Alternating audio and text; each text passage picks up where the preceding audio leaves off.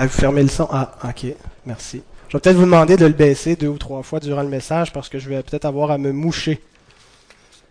Alors, je peux plus juste me détourner du micro, là maintenant, il suit mon nez partout. On va commencer avec un mot de prière si vous voulez bien.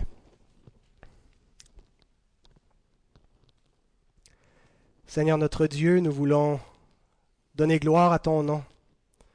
Tu es l'Éternel, le Créateur. Tu es Dieu, toi seul. Il n'y a point d'autre Dieu, Seigneur.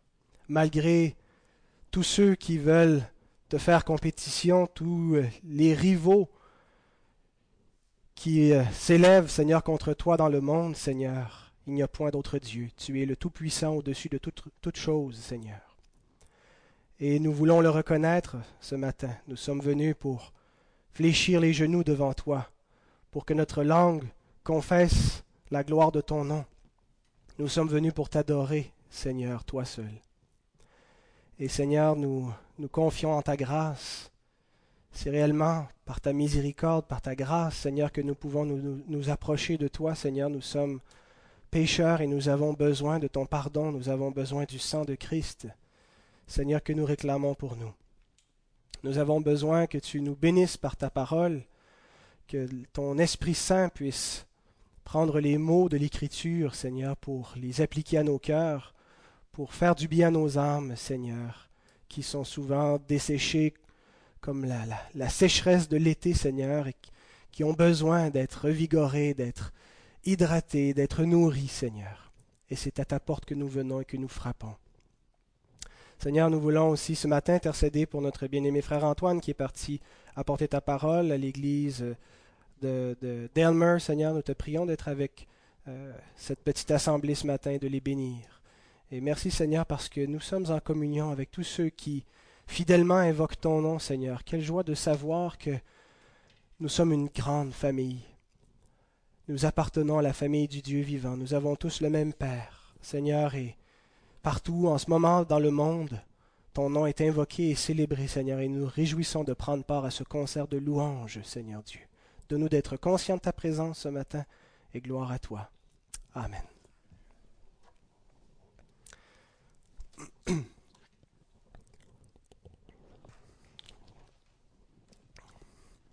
J'avais prévu vous apporter un message sur Marthe et Marie mais euh, j'ai trop fait comme Marthe cette semaine. J'ai pas pris assez le temps de m'asseoir au pied du Seigneur pour méditer sa parole et le contempler, de sorte que je me sentais pas très très prêt pour euh, apporter cette méditation. Mais euh, pour la prochaine fois, si le Seigneur le permet, ce sera le, prochain message que j'apporterai sur Marthe et Marie. Donc ce matin, je vous invite à ouvrir euh, la parole du Seigneur dans l'évangile de Jean. Dans le chapitre 14.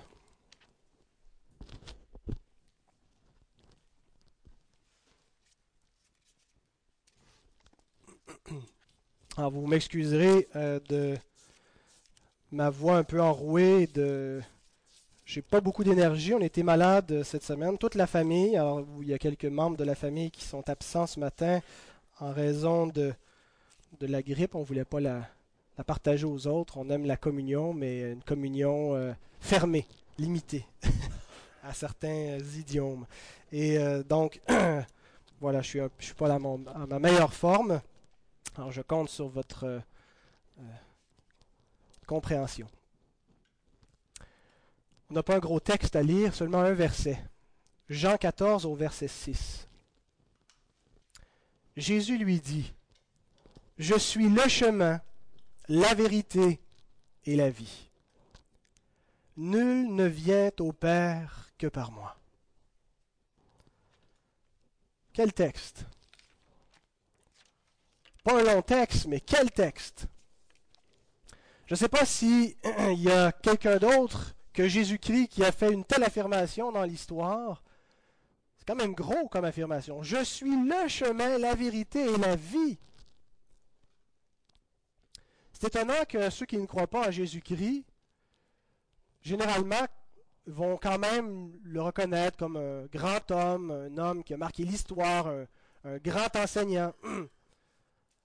Il me semble que si on ne croit pas en Jésus et qu'on lit une telle chose, on devrait dire, mais c'est un prétentieux, c'est un orgueilleux, c'est un... Un, comment on dit, euh, euh, un narcissique. Il croit être le centre de l'existence, de l'univers.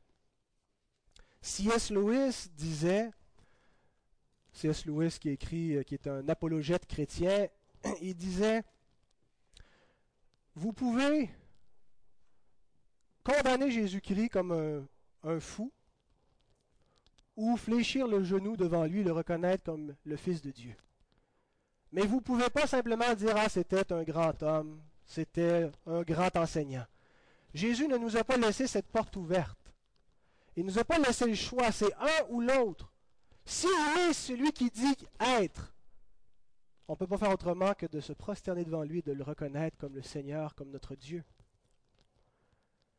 Et s'il n'est pas celui qui le dit être, on ne peut pas dire ah, c'est un grand homme, on peut juste dire ben, c'est un fou.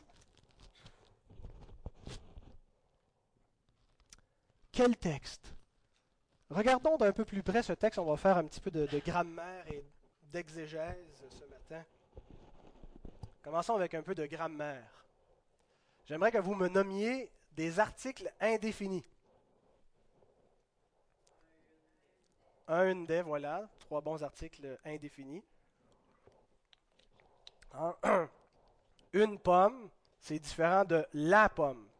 Hein, parce que c'est indéfini. C'est laquelle pomme, c'est une pomme, n'importe laquelle. La pomme, c'est celle dont je parle, celle que je mange, celle que j'ai en ma possession. Nommez-moi des articles définis maintenant. Le, la, les, au aussi, qui est une contraction de le et de A et le. Dans le texte que nous venons de lire, est-ce que les articles sont définis ou indéfinis Définis Exactement. Jésus ne dit pas je suis un chemin. Il y en a d'autres. Mais je suis le chemin. Il ne dit pas je suis une des multiples vérités qui existent dans ce bas monde, toutes sortes de vérités. Il dit je suis la vérité. Il ne dit pas je suis une vie, vous pouvez avoir la vie si vous venez à moi, vous aurez la vie aussi si vous allez à un autre. Il dit je suis la vie. Et il dit celui qui vient, qui passe par moi, va au Père, pas à n'importe quel Dieu, pas à un de ces dieux, mais au seul Dieu, au seul Père qui existe. Quelle est l'implication de ce qu'il y a des articles définis dans ce texte? Il y a une implication théologique. Est-ce qu'on peut baisser mon micro pour vrai?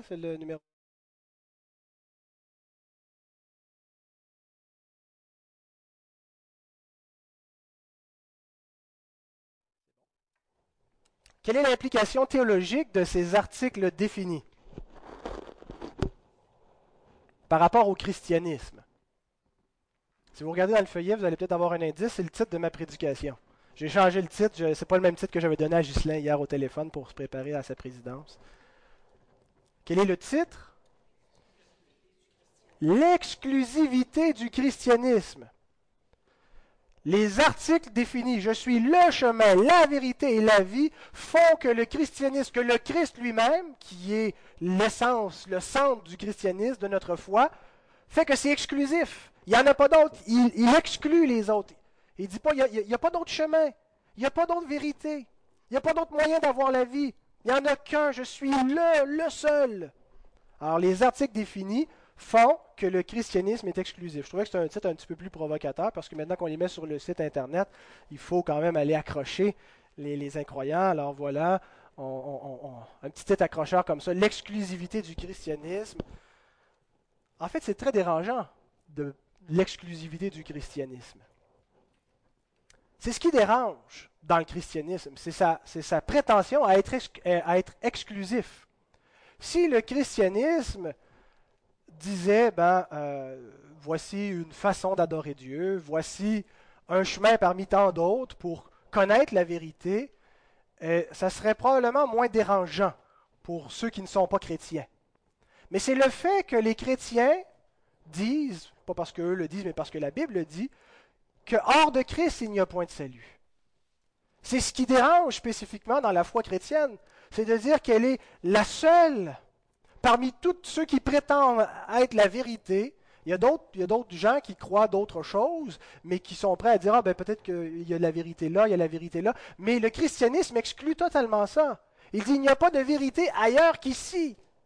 Il n'y a qu'en Jésus-Christ que cette vérité est révélée. Et ça, c'est dérangeant. La mode d'aujourd'hui, c'est tout le monde a sa vérité. Hein, vous savez, on vit en post-modernité à différentes époques dans l'histoire de l'humanité. On est rendu à la post-modernité. C'est un peu flou comme époque dans laquelle on vit, mais une des caractéristiques, entre autres, c'est qu'il n'y a plus une vérité qui, qui, définirait la réalité dans laquelle tous les êtres humains vivent. Il y a des vérités. Chacun a sa vérité. On peut composer la vérité parce que la vérité n'est pas quelque chose d'extérieur à l'homme, mais c'est quelque chose que l'homme conçoit. C'est un concept qui se fait, qui se fabrique, au travers duquel il regarde le monde. Et ce qui est important, c'est que chacun soit à l'aise avec sa vérité. Alors, c'est une espèce, on dit ça, un syncrétisme. Qu'est-ce que ça veut dire, hein, un grand mot? Ça veut dire qu'on prend un petit peu de tout ce qui nous plaît, puis on se compose notre vérité avec ça. C'est ça le syncrétisme. Eh bien, c'est peut-être à la mode, c'est peut-être cute comme façon de voir. On a l'impression que c'est respectueux, comme ça, on ne condamne pas personne, on ne dit pas qu'on est les seuls, on a de l'air moins arrogant, on a de l'air inclusif, on, accueille tout le monde. Mais si on s'arrête pour réfléchir à cette compréhension, on se rend compte que ça ne peut pas marcher. Il y a quelque temps, je discutais avec un détenu à l'USD, euh, l'unité spéciale de détention où je suis euh, aumônier.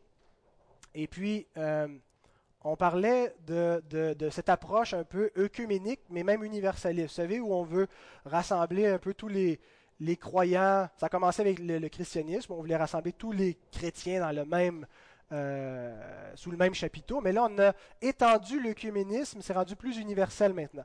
On inclut toutes les foi. Euh, bouddhisme, islam, euh, nommez-les, l'hindouisme. Et puis, on considère que ce sont des, façons différentes d'adorer le même Dieu ou de, c'est culturel, mais que ça mène tous, tous ces chemins euh, finalement sont bons, sont valables. Et on discutait de ça et il dit, c'est complètement débile. J'étais content qu'il le dise, j'avais pas besoin à ce moment-là de, de lui dire moi-même. il dit, si Mahomet a raison, Jésus peut pas avoir raison. Mahomet dit que Jésus n'est pas ressuscité des morts. Il dit qu'il n'est pas le Fils de Dieu, qu'il n'a pas expié les péchés. L'Écriture dit exactement le contraire. Alors comment est-ce que les deux peuvent avoir raison? Alors on peut faire l'autruche, mettre la tête dans le sable, puis pas vouloir euh, reconnaître que s'il y en a un qui a raison, l'autre tort, puis dire tout le monde est beau, tout le monde est fin, puis tout le monde a raison. Mais ça, n'est pas la vérité. Ça, c'est une façon de s'accommoder, puis de vouloir trouver la paix. Mais si on recherche réellement la vérité, la vérité ne peut pas être autre qu'exclusive. Si ce que Darwin a imaginé il y a, plusieurs décennies, plus de plus d'un siècle, concernant la, théorie de la sélection naturelle, si ce qu'il a imaginé est vrai, eh bien ce que la Bible dit, c'est faux. Si, Darwin a raison, puis que les espèces ont évolué, eh bien l'homme n'a pas été créé, ou a peut-être été créé au travers d'une évolution. Mais si ce que la Bible dit est vrai, et que l'homme a, a été créé instantanément et n'a pas été le produit d'une lente évolution, eh bien Darwin a tout faux voyez, on ne peut pas tous avoir raison parce que la vérité est exclusive. Si une chose est vraie, eh bien, elle exclut ce qui ne veut pas se conformer à cette chose. La vérité est exclusive, elle n'est pas plurielle. Et dans le texte qu'on a lu, Jean 14, 6, c'est un texte qui affirme l'exclusivité de la foi chrétienne. Je suis le chemin, la vérité et la vie, et non pas un chemin, une vérité et une vie. En regardant ces trois éléments, le chemin, la vérité et la vie, dans l'ordre.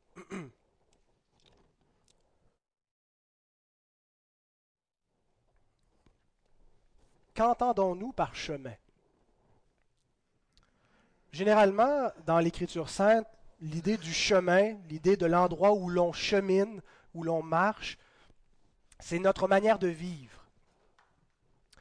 La pratique qu'on a du bien, du mal, nos actions qu'on pose, les valeurs morales que, nous avons qui nous mènent à faire des décisions, des choix. Il n'y a pas que les chrétiens qui cherchent la vertu, qui cherchent un bon chemin dans lequel marcher. La Bible dit que les Grecs cherche la sagesse. Qu'est-ce qu'il cherche Il cherche un chemin qui, est bon, dans lequel on peut marcher, un chemin de justice. Les athées cherchent un bon chemin. Ils ne cherchent pas un chemin de violence nécessairement, il y en a peut-être que oui, mais euh, la plupart des gens vont chercher un chemin juste, un chemin droit, parce que leur conscience les incite à ainsi, à ainsi faire. Combien de religions dans le monde mettent l'emphase sur la justice, sur le bien, sur la, droiture? Je ne connais pas vraiment de religion, à part peut-être euh, des sectes sataniques qui euh, priorisent la violence, qui priorisent le mal. La plupart des croyances dans le monde et des religions mettent l'emphase sur le bien, n'est-ce pas? Si vous allez aujourd'hui au sortir d'une des salles du royaume, vous savez, les salles du royaume, des, les, témoins de Jéhovah, vous allez voir les gens qui sortent de là, ce, sont des gens qui vivent généralement une vie honnête, des gens qui, qui, ont, euh, qui, qui ont une éthique à bien des égards similaire à la nôtre, puisqu'elle elle est, fondée sur la tradition judéo-chrétienne, à bien des égards. Que valent tous ces efforts? Que valent toutes ces, tentatives de justice humaine, est-ce que ces chemins-là peuvent mener à la communion avec Dieu? Est-ce qu'ils ont une quelconque valeur pour mener à la vérité? Je vous ai mis comme premier texte dans le feuillet en réponse à cette question, Ésaïe 64, verset 6. Nous sommes tous comme des impurs, et toute notre justice est comme un vêtement souillé. Toute notre justice est comme un vêtement souillé. Nous sommes tous flétris comme une feuille et nos crimes nous emportent comme le vent. D'abord, il n'y a aucun homme qui ne pêche pas. Mais qui plus est, même nos actes les meilleurs, nos actes de justice, sont semblables à un vêtement souillé. Hein, un vêtement souillé, vêtement qui est immaculé, qui est propre, s'il passe au travers de mains sales, il va être taché. Un acte de justice, s'il passe, s'il est fait par un pécheur, parce qu'on est tous souillés par le péché, va être semblable à un vêtement souillé. Ce qui fait que tous les actes de justice, que tous les efforts de bien que les hommes peuvent faire dans ce monde ne valent rien, c'est la condition pécheresse de l'être humain. Et vous savez, notre condition pécheresse fausse notre perspective que nous avons de nous-mêmes, le point de vue que nous avons sur nous-mêmes. On n'a vraiment pas l'impression que les gens qui vivent, monsieur, madame, tout le monde, personne ne se considère comme réellement méchant, comme réellement mauvais. Celui qui fait son devoir, qui paie ses taxes, qui va travailler, qui prend soin de sa famille, est généralement vu comme un, un homme, une femme de bien. C'est parce que nous ne voyons pas le péché à sa juste valeur. Et nous avons une fausse perspective sur nous-mêmes et sur nos actes lorsque nous croyons que ces, ces actes de justice peuvent avoir une valeur devant Dieu et peuvent être méritoires. Nous ne réalisons pas la noirceur et la laideur du péché, comment elle entache tout ce qu'on fait, tout ce qu'on dit, tout ce qu'on pense.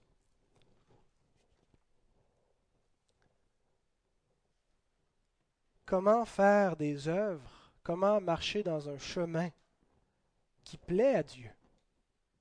Est-ce possible pour des êtres humains d'emprunter une route qui mène au Père et qui lui est agréable Eh bien, Jésus nous donne la réponse, il y a un seul chemin. Il dit, c'est moi. Christ, le seul chemin. Lisons Colossiens chapitre 2, verset 6. Ainsi donc, comme vous avez reçu le Seigneur Jésus-Christ, marchez en lui. Un peu abstrait, comment est-ce qu'on fait ça, marcher en Jésus-Christ Marchez en lui, marchez en Christ. Vous savez, il y a une grande différence entre faire le bien et faire le bien en Jésus-Christ deux actions qui peuvent être extérieurement similaires, même identiques, n'ont pas la même valeur devant Dieu, dépendamment s'il y en a une qui procède de la foi en Christ et l'autre qui procède simplement d'un cœur pécheur. Faire le bien en Christ, ça procède d'abord de notre communion avec lui. Parce que nous sommes en communion avec lui, parce que nous le connaissons, ça a changé notre façon d'agir. Et ça procède de notre foi en lui. Et tout ce que nous faisons à partir de ce moment-là est couvert par son sacrifice. Même les chrétiens, lorsqu'ils agissent, ont encore du péché dans leurs actions, dans leurs pensées, dans leur façon de faire. Même quand on fait le bien, des fois, on veut le faire pour notre propre gloire, on veut le faire parce qu'on veut le retour de l'ascenseur. On a toutes sortes de motifs peut-être secrets qui nous sont dissimulés à nous-mêmes. L'Écriture dit, pardonne-moi les péchés même que j'ignore, tellement notre cœur est vicieux. Mais ce qui fait que le chemin que le chrétien prend mène au Père et lui est agréable, c'est parce qu'il est en Jésus-Christ.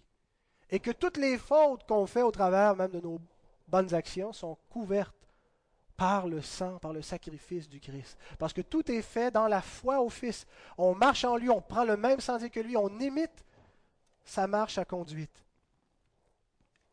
Et on le fait aussi avec une attitude de reconnaissance. Pas pour mériter le, ciel, mais parce qu'il nous a été mérité, on agit avec reconnaissance.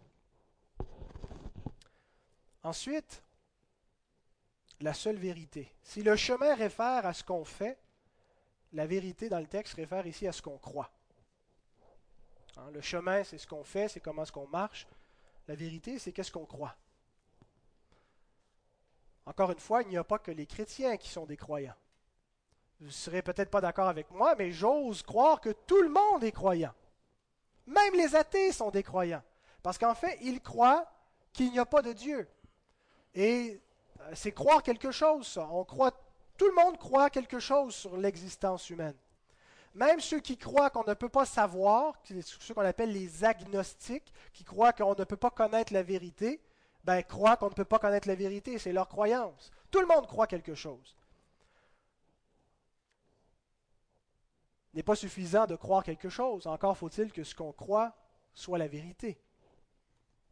Parce que si on croit quelque chose pensant que, c'est la vérité, mais que ça ne l'est pas, ça ne nous mène pas dans la vérité. Vous pouvez croire que la Terre est plate, ou que l'homme vient du singe, ou que, je ne sais pas, que, que Raël a réellement mangé avec Jésus-Christ. Le croire, ça ne veut pas dire que ça correspond à la réalité historique, la réalité physique de, de ces croyances-là. Et dans le monde, il y a toutes sortes de croyances. Colossiens 2, verset 8 nous dit, Prenez garde que personne ne fasse de vous sa proie par la philosophie et par une vaine tromperie s'appuyant sur la tradition des hommes, sur les rudiments du monde, et non sur Christ.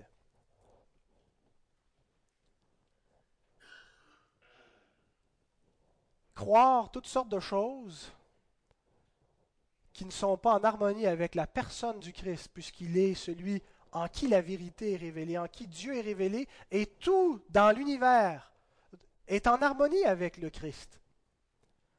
Toutes les doctrines de loi ou les doctrines scientifiques s'harmonisent avec la personne même du Christ, puisqu'il est la vérité révélée, il est l'auteur de toutes ces choses-là. Alors si on a une doctrine étrangère qui ne correspond pas au Christ, eh bien, et qu'on y adhère, c'est qu'on a, été fait la proie d'une fausse philosophie qui repose sur les rudiments du monde, sur une pensée étrangère à Dieu, qui ne vient pas de la vérité, qui ne vient pas de la révélation, qui ne vient pas d'une compréhension régénérée du monde, mais qui vient des rudiments de ce monde, qui vient du mensonge. Croire des vérités sur Dieu, ce n'est pas suffisant pour connaître la vérité elle-même. Jacques nous dit, tu crois qu'il y a un seul Dieu. Tu fais bien. Les démons le croient aussi et ils tremblent. Les démons sont des monothéistes. Ce que ça veut dire, ça veut dire qu'ils croient qu'il y a un seul Dieu. Et Jacques nous dit, c'est pas suffisant de croire qu'il y a un seul Dieu. Pourtant, c'est une vérité centrale dans l'Écriture. Et il y a plein d'autres vérités centrales qui sont crues dans le monde au sujet de Dieu par des gens qui ne connaissent pas la vérité. Est-ce que les gens qui croient qu'il y a un seul Dieu, est-ce que les gens qui croient que Dieu est amour, est-ce que les gens qui croient que euh, Dieu est le Créateur connaissent nécessairement ce Dieu parce qu'ils croient ses vérités sur Dieu? Éphésiens 4, versets 18 à 21, nous lisons Ils ont l'intelligence obscurcie. Qui ça, ils Eh bien, ça, c'est tous les êtres humains jusqu'à ce que l'intelligence soit éclairée. On ne vient pas au monde enfant de Dieu, on vient au monde enfant du diable. Et ça veut dire que notre intelligence est obscurcie par notre état de péché et qui doit, doit naître de nouveau, on doit être régénéré, on doit passer par une conversion. Et tant que ça n'a pas lieu, notre intelligence est obscurcie par le péché, on ne voit pas clair. Ils sont étrangers à la vie de Dieu à cause de l'ignorance qui est en eux, à cause de l'endurcissement de leur cœur. Ayant perdu tout sentiment, ils se sont livrés à la dissolution pour commettre toute espèce d'impureté jointe à la cupidité. Mais vous, ce n'est pas ainsi que vous avez appris Christ, si du moins vous l'avez entendu, et si conformément à la vérité qui est en Jésus-Christ, qui est en Jésus, c'est en lui que vous avez été instruits. Voyez, Jésus-Christ, c'est la clé de la connaissance de la vérité. Ça commence avec lui. Ça commence avec une rencontre personnelle du Christ et une compréhension de qui il est. C'est qui cet homme qui est venu il y a 2000 ans, qui a marché sur cette terre et qui a bouleversé l'histoire? Qu'est-ce qu'il signifie ce personnage? Qui est-il? Et bien comprendre ça et croire à cette vérité qui nous est révélée en Christ, c'est ce qui amène à la connaissance de la vérité. Autrement, on peut croire des choses qui sont vraies. Et même des choses qui sont vraies sur Dieu. On ne connaît quand même pas la vérité si on ne connaît pas le Christ. Colossiens 2.3 nous dit que c'est Christ qui est le mystère dans lequel sont cachés tous les trésors de la sagesse et de la science. Tout est en lui. Il est la clé. Les Grecs et les Juifs aussi cherchent la sagesse, les miracles. Mais ceux qui ont rejeté le Christ ont méconnu la révélation de Dieu, ont vu dans cette croix un scandale, ils n'ont pas vu la puissance, la connaissance de Dieu, l'amour de Dieu y être révélé. Et ils ne comprennent toujours pas la vérité. Et j'aimerais souligner également qu'il ne suffit pas simplement d'avoir le nom de Jésus sur le bout des lèvres. On ne peut pas simplement confesser n'importe quel Christ comme ça, dire Ah oui, moi aussi je crois en Jésus. Hein, il existe toutes sortes de Jésus dans le monde. Un Jésus peace and love, un Jésus mormon, un Jésus non-Dieu, arien, témoin de Jéhovah. Jean nous dit dans 2 Jean, sa deuxième épître, au verset 9, que quiconque va plus loin et ne demeure pas dans la doctrine de Christ n'a point Dieu. Celui qui demeure dans cette, dans cette doctrine a le Père et le Fils. Il faut confesser le Christ, le vrai Christ, celui des Écritures, celui des apôtres, celui qui correspond à l'enseignement apostolique et non pas un Christ qui a été trituré, qui a été déformé par des fausses théologies, des, des fausses doctrines qui viennent de toutes sortes de traditions rudimentaires. Mais il ne s'agit pas simplement de connaître la vérité sur Jésus, mais de connaître Jésus lui-même. Et c'est le troisième point, la vie. Vous savez, nous ne sommes pas les seuls qui prétendons connaître Dieu et même le connaître personnellement. Beaucoup, beaucoup de gens en dehors du christianisme vivent des expériences spirituelles, des expériences extatiques, des expériences mystiques. Quelle valeur ont ces expériences? Est-ce qu'elles les mettent réellement en communion avec Dieu? Est-ce qu'ils connaissent Dieu? Eh bien, l'Écriture nous dit qu'il n'y a qu'un seul révélateur de Dieu et c'est le Fils. Jean 1, 18. Personne n'a jamais vu Dieu. Le Fils unique qui est dans le sein du Père est celui qui l'a fait connaître. Le Fils, c'est le révélateur. Non seulement c'est le révélateur, mais c'est le révélateur exclusif. Il n'y en a pas d'autre. Nous lisons ça dans 1 Jean 2, 23. Quiconque nie le Fils n'a pas non plus le Père. Quiconque confesse le Fils a aussi le Père. Christ révèle le Père et lui seul. Si la connaissance que quelqu'un prétend avoir de Dieu ne passe pas par le Fils, il est égaré. Il croit connaître, mais il ne sait rien. Toute connaissance de Dieu passe par Jésus-Christ. Celui qui n'a pas le Fils n'a pas le Père non plus. Et connaître le Fils, c'est connaître Dieu, et c'est avoir la vie éternelle. Nous savons que nous sommes de Dieu, 1 Jean 5, 19, et que le monde entier est sous la puissance du malin. Nous savons aussi que le Fils de Dieu est venu, qu'il nous a donné l'intelligence pour connaître le véritable, et nous sommes dans le véritable, en son Fils Jésus-Christ. C'est lui qui est le Dieu véritable et la vie éternelle.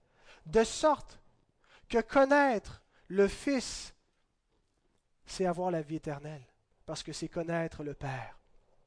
Jean 17, verset 3, La vie éternelle, c'est qu'ils te connaissent, toi, le seul vrai Dieu, et celui que tu as envoyé, Jésus-Christ.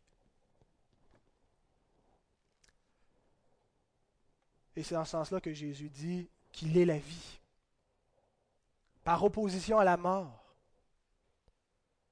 La seule façon d'avoir la vie éternelle, c'est de connaître le Fils.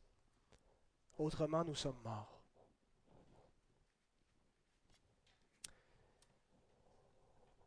Ce seul chemin, cette seule vérité et cette seule vie mènent au seul Père.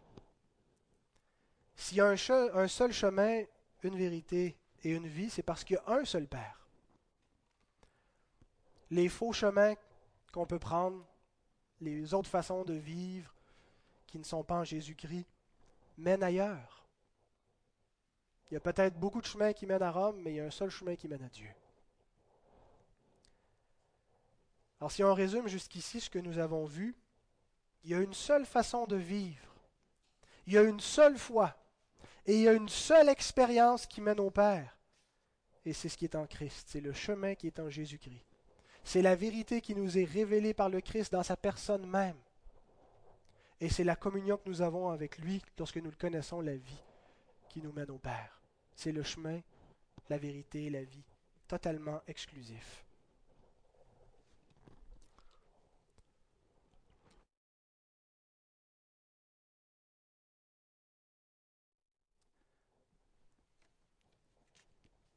Parlons maintenant brièvement des chrétiens qui empruntent ce chemin, qui croient à cette vérité et qui vivent cette vie en Jésus-Christ. Je crois que ces trois éléments, le chemin, la vérité et la vie, sont l'essence de la vie chrétienne. Je pense que si on pense à toute la vie chrétienne dans son ensemble, on peut résumer sous ces trois éléments, c'est-à-dire ce qu'on fait, le chemin, ce qu'on croit et ce qu'on expérimente, tout ce, qui concerne la vie éternelle, la vie en Jésus-Christ, la vie chrétienne. N'est-il pas frappant de voir comment les chrétiens, bien qu'ils connaissent tous le même Père, vivent la vie chrétienne de manière si différente? On peut regarder certains chrétiens, on a l'impression que pour eux, la vie chrétienne, c'est surtout une affaire d'un code moral, de, préceptes, euh, de, vie, d'exigence, d'éthique. Pour d'autres, on dirait que c'est surtout un système de croyance, de théologie, de doctrine. Et tandis que pour d'autres, on dirait que c'est surtout une expérience spirituelle. Vous savez, pour que le corps fonctionne bien, le corps humain, il faut qu'il y ait un, juste équilibre entre la consommation, la, dépense et le repos. imaginez un corps qui ne fait que consommer. Hein? Il mange, il mange, il boit, il mange, il boit, mais il ne dépense pas. Hein? Il va y avoir une, disproportion. Ou un corps qui dépense, qui dépense, mais qui ne se repose pas. Hein? Il va y avoir un épuisement et ainsi de suite, un corps qui, se repose, mais qui, ne, qui, dépense jamais. Hein, on va ankyloser. Bon. Il faut qu'il y ait un équilibre entre ces aspects-là du corps humain pour avoir une vie saine et avoir un corps en, en bonne santé qui fonctionne bien. Eh bien, la vie chrétienne, c'est la même chose. Il doit y avoir un équilibre entre le chemin, la vie, la vérité et la vie. Et il est possible de vivre une vie chrétienne qui soit quelque peu déformée. Ça demeure une, vie chrétienne avec la vie éternelle, mais qui, à certains égards, est déformée. Et ça va être le cas si on néglige un de ces trois éléments ou si on le disproportionne par rapport aux autres. Si on laisse de côté un des trois ou si on met trop d'emphase sur un des trois par rapport aux deux autres. Alors je vais décrire un petit peu à quoi ça peut ressembler et vous allez voir, on va tous se reconnaître. il ne s'agit pas de, se, juger, de, de rire des autres qui sont comme ça, mais plutôt de se mettre au diapason de la parole de Dieu. Alors on va voir chaque aspect, en quoi est-ce qu'il consiste et euh, qu'est-ce qui arrive quand il est négligé et qu'est-ce qui arrive lorsqu'il est disproportionné. D'abord le chemin du chrétien. Il y a quelque chose à faire quand on est chrétien. Être chrétien, on est sauvé. Mais une fois qu'on est sauvé, est-ce que ça, finit là? C'est tout, la vie chrétienne? Ça, ça consiste juste à être sauvé? Alors vous savez tous comme moi, euh, ce que l'Écriture nous enseigne, c'est que ce n'est pas, ça ne termine pas là. Une fois que nous avons rencontré le Seigneur et qu'il nous a sauvés, eh bien, il y a quelque chose à faire. Il y a une vie qui s'ensuit, il y a une nouvelle vie qui s'ensuit. Et le chrétien est appelé euh, au service, servir dans, son, Église, servir les siens, à donner l'exemple, il est appelé à, être un témoignage, en parole d'abord pour les âmes perdues, à annoncer l'Évangile, à annoncer la vérité. Il est appelé à avoir une conduite exemplaire, une conduite qui reflète euh, les commandements divins, à exercer l'hospitalité, etc., etc. il y a plein de choses que nous sommes appelés à faire. 1 Jean 2, verset 6 nous dit Celui qui dit qu'il demeure en lui doit marcher comme il a marché lui-même. Alors, nous disons que nous demeurons en Jésus-Christ, alors marchons comme Jésus-Christ a marché. Faisons les œuvres que Jésus-Christ a faites. Pratiquons le bien comme Christ le fait. Aimons comme Christ a aimé. Qu'est-ce qui arrive lorsqu'on néglige cet, aspect de la vie chrétienne, lorsqu'on néglige le faire, le devoir, le chemin? Eh bien, ça se traduit généralement par un manque de zèle, par un abandon du premier amour. Quand euh, Jésus reproche à une des églises de, l'Apocalypse d'avoir abandonné son premier amour. C'est vraiment lié à la pratique des œuvres. Hein, parce qu'il lui dit repens-toi et pratique tes premières œuvres. Reviens à cette pratique initiale d'imiter finalement ce que Christ fait. Et généralement, quand on néglige cet aspect, c'est pas long que ça devient vraiment un fardeau de servir Dieu. On n'a plus envie, plus envie de servir, plus envie de pratiquer ses œuvres. Ça devient pénible.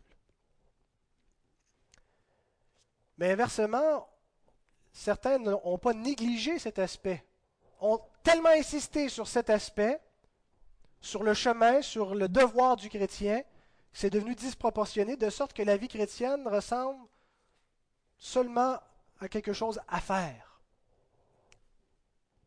Et on retrouve deux tendances parmi ceux euh, qui mettent beaucoup d'emphase sur le chemin. Il y a la tendance moraliste et il y a la tendance activiste. Le chrétien moraliste, c'est celui qui vise la sainteté, la morale, la justice.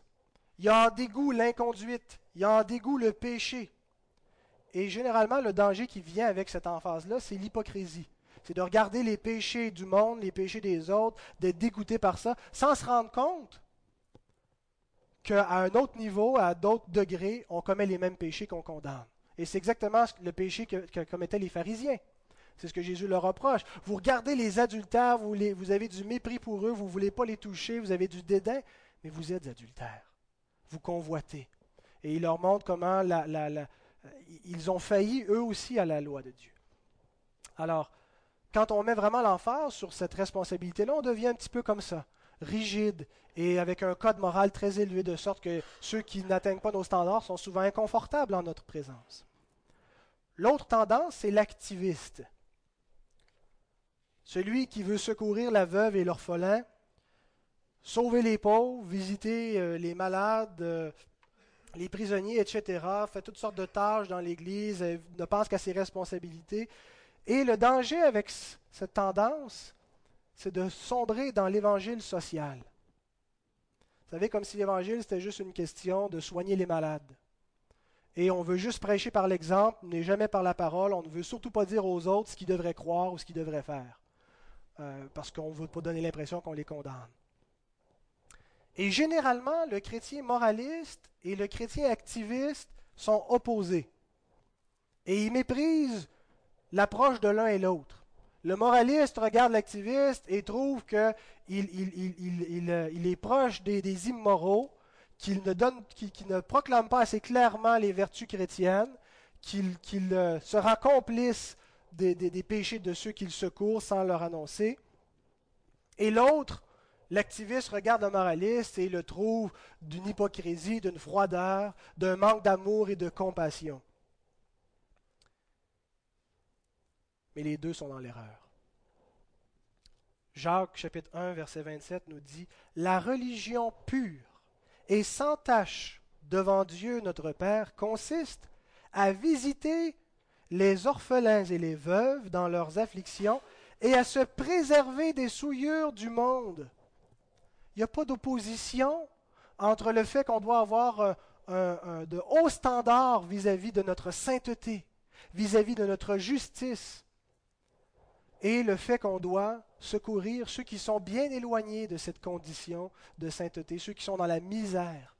Ça va ensemble. Christ n'a jamais baissé les standards de la loi divine, mais il n'a jamais manqué de compassion pour les pécheurs non plus. Mais vous savez, la vie chrétienne ne se limite pas au faire, ne se limite pas au chemin qu'on doit emprunter. Il y a aussi la vérité du chrétien.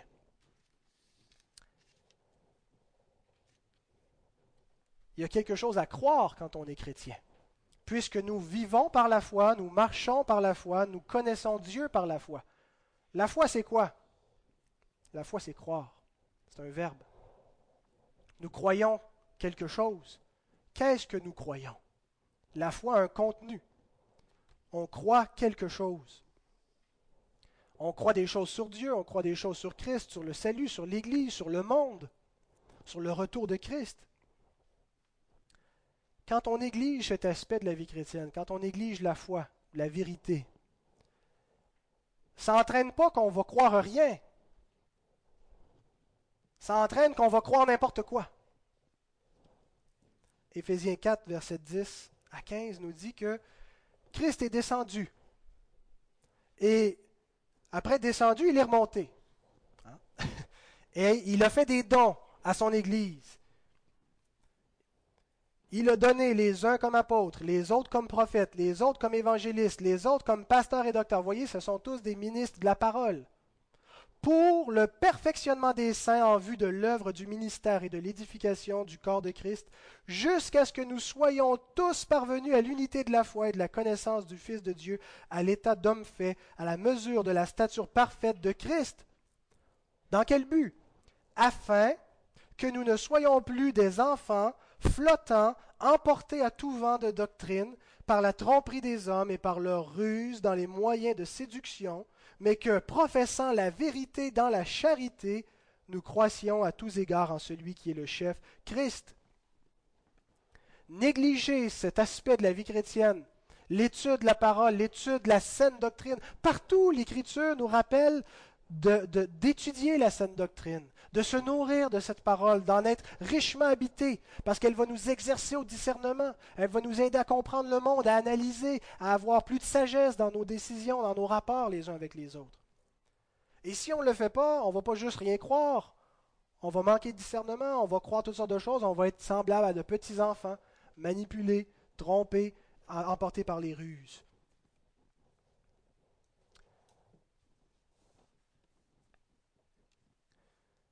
Mais on peut disproportionner aussi cet élément de la vie chrétienne en mettant que l'emphase sur ça, comme s'il n'y avait que ça qui comptait. Et ça nous amène généralement dans une espèce de dogmatisme froid. Tout ce qui compte, c'est avoir la bonne confession de foi, comprendre les bonnes vérités. Le reste est moins important, mais peu importe, pour, pour autant qu'on ait la bonne doctrine. Et généralement, cette attitude mène vers une connaissance non appliquée. Vous savez, on connaît des merveilles de la parole, des, bijoux de doctrine, des, des, affirmations glorieuses concernant le salut, concernant la grâce de Dieu, mais qui ne sont jamais appliquées. Hein, c'est comme d'avoir euh, de beaux habits mais qui restent toujours dans son garde-robe ou euh, d'avoir de magnifiques dons mais qu'on ne met jamais au service.